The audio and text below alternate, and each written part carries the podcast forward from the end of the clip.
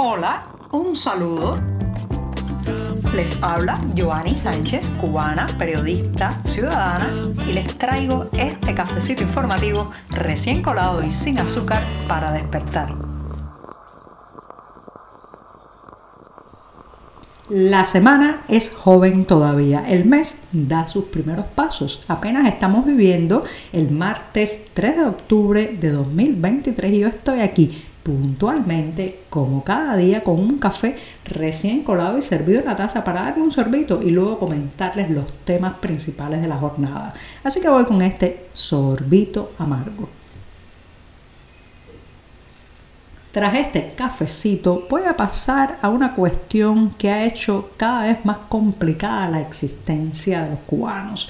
Sí, a, a lo que podemos llamar alambicado mecanismo de vida que tenemos que sortear cada día los residentes en la isla, pues a todas esas complicaciones hay que agregar que ahora hay que estar pendientes de una tabla, una tabla, como escucha, una tabla que distribuye en cada provincia la unión eléctrica, donde se explican los horarios o el programa, el cronograma más bien, de cortes eléctricos que le corresponde a cada bloque. Las ciudades, las provincias están divididas en esos bloques y hay que mantener siempre a mano la dichosa tabla la tenebrosa tabla del cronograma de apagones para saber en qué horario se va a perder el suministro eléctrico. Esto es vital, señoras y señores, porque esto es lo que permite cocinar. Recuerden que en muchas casas cubanas no hay servicio de gas licuado y ni de otro tipo de manera de cocinar que no sea con electrodomésticos, con implementos que necesitan la electricidad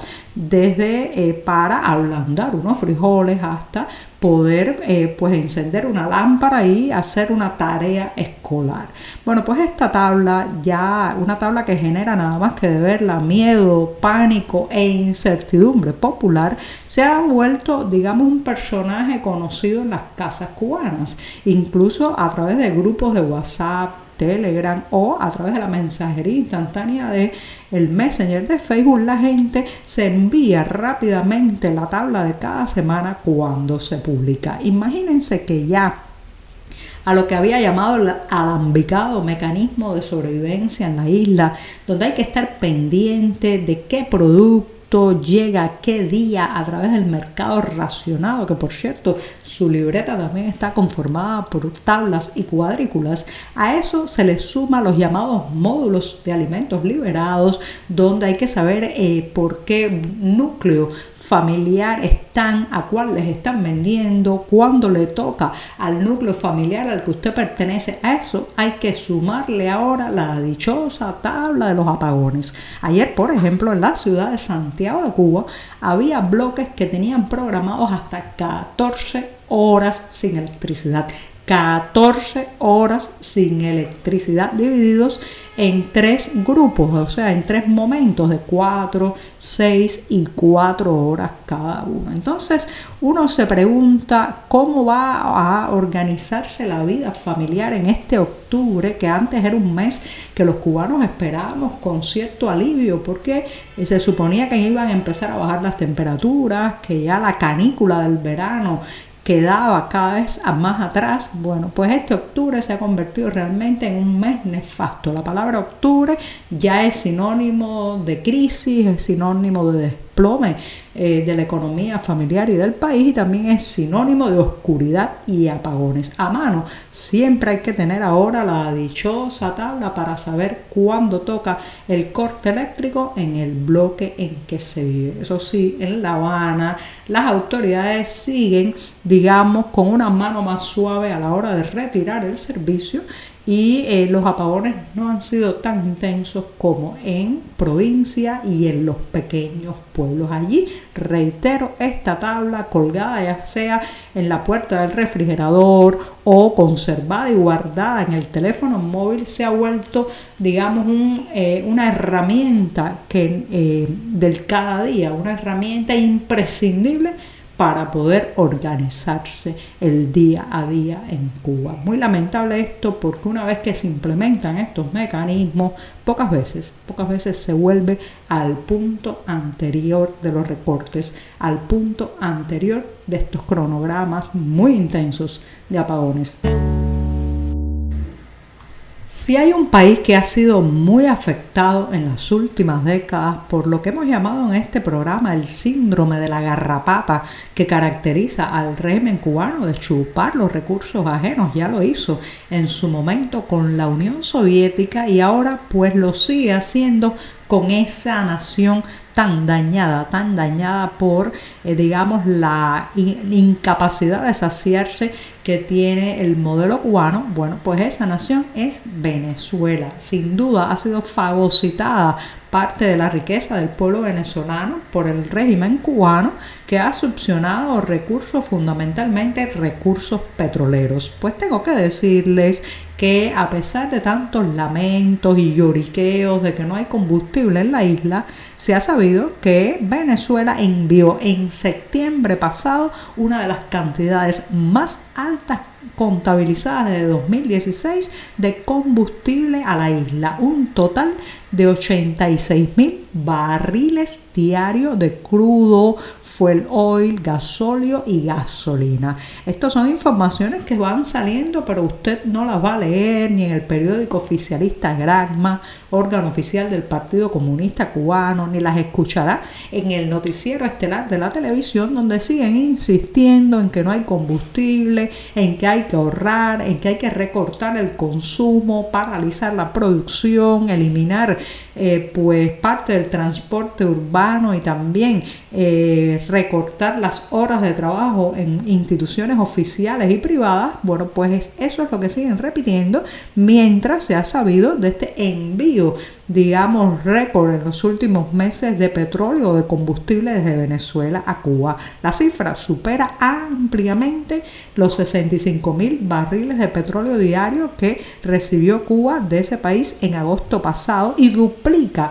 a la cantidad que se recibió en enero de este año. En camino hacia la isla hay dos cargamentos todavía de PDVSA en los tanqueros Sandino y Petillo que zarparon desde Venezuela a finales de septiembre. Entonces, ¿qué es lo que está pasando con el combustible? ¿Qué están haciendo las autoridades cubanas con todos esos barriles de petróleo y otros tipos de combustible que están llegando a la isla? Solo nos queda especular porque transparencia informativa no hay. Entre las especulaciones está el hecho de que lo están revendiendo en el mercado internacional.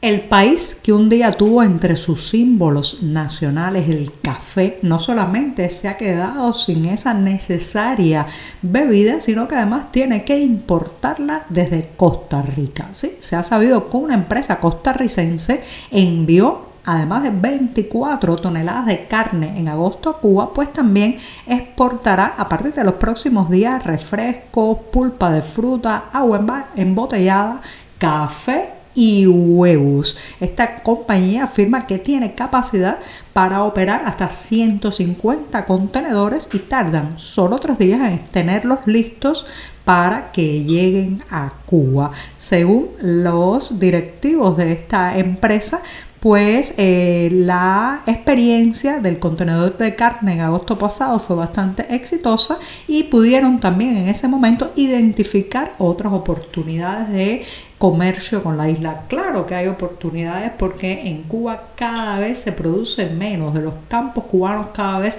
salen menos y menos alimentos. Ahora mismo hay una situación de desespero nacional por la falta de café, ese buchito mañanero tan necesario muchas veces para empezar la jornada laboral, para salir a la calle, para tener energía. Imagínense que en las provincias orientales, las cafetaleras por excelencia de Cuba, mucha gente miles y miles de familias no pueden acceder a un poco de café. Ahora han tenido que importarlo desde Costa Rica.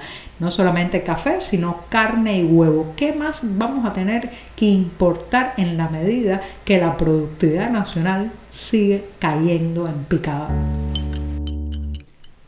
A los momentos complejos no solamente hay que abordarlos desde la historia, la reflexión y los testimonios, sino también desde la creatividad y el arte. Justamente eso es lo que ha hecho la obra de teatro Las paredes oyen que por estos días y hasta el próximo 30 de octubre se está presentando en el Museo Americano de la Diáspora Cubana en Miami, Estados Unidos. Hoy voy a despedir el programa de martes recomendándoles a los que están en esa ciudad estadounidense que no se pierdan Las paredes oyen, un conmovedor relato que se desarrolla en nuestro Gulag tropical en los días nada más y nada menos que de la crisis de los misiles, ¿sí? en octubre de 1962 y tiene como eje principal pues esta historia que es una historia de miedos, conflictos, también de suspicacias. Con el título de Las paredes hoy remite sin lugar a dudas a esa desconfianza permanente que tenemos los cubanos, a ese hablar en voz baja,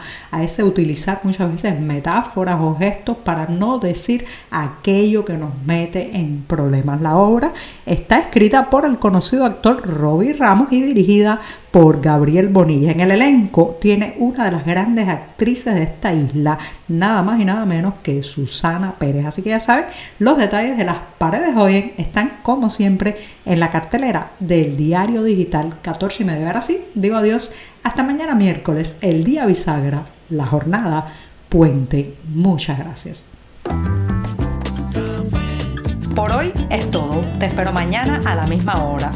Síguenos en 14medio.com. También estamos en Facebook, Twitter, Instagram y en tu WhatsApp. No olvides, claro está, compartir nuestro cafecito informativo con tus amigos.